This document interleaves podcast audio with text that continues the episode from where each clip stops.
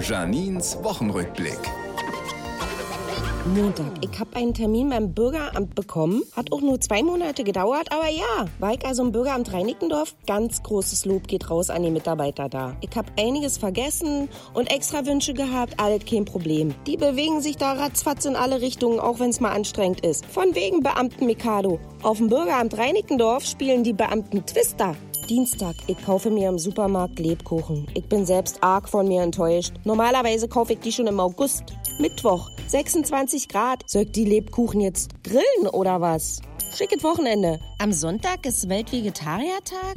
Meine Kleine isst ja auch seit drei Jahren kein Fleisch mehr. Da bin ich schon auch ein bisschen stolz. Außerdem ernährt sie sich seitdem sehr gemüselastig. Ihr Lieblingsessen ist jetzt nicht mehr Pasta ohne alles, sondern Pasta mit Ketchup. Berlin und Janine.